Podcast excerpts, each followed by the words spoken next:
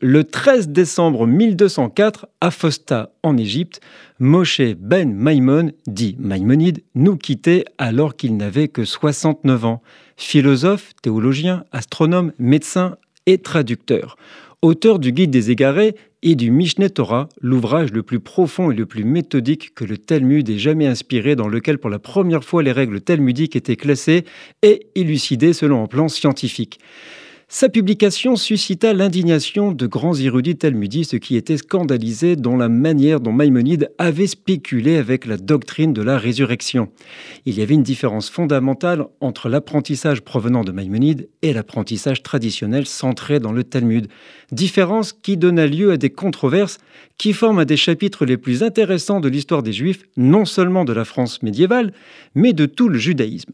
Maïmonide, élève révérencieux d'Aristote et ardent n'hésita pas à soumettre au jugement de la raison les opinions théologiques des rabbins du Talmud. Pour la première fois, des talmudistes menacèrent d'excommunier quiconque lirait ses œuvres. Nous sommes le 13 décembre.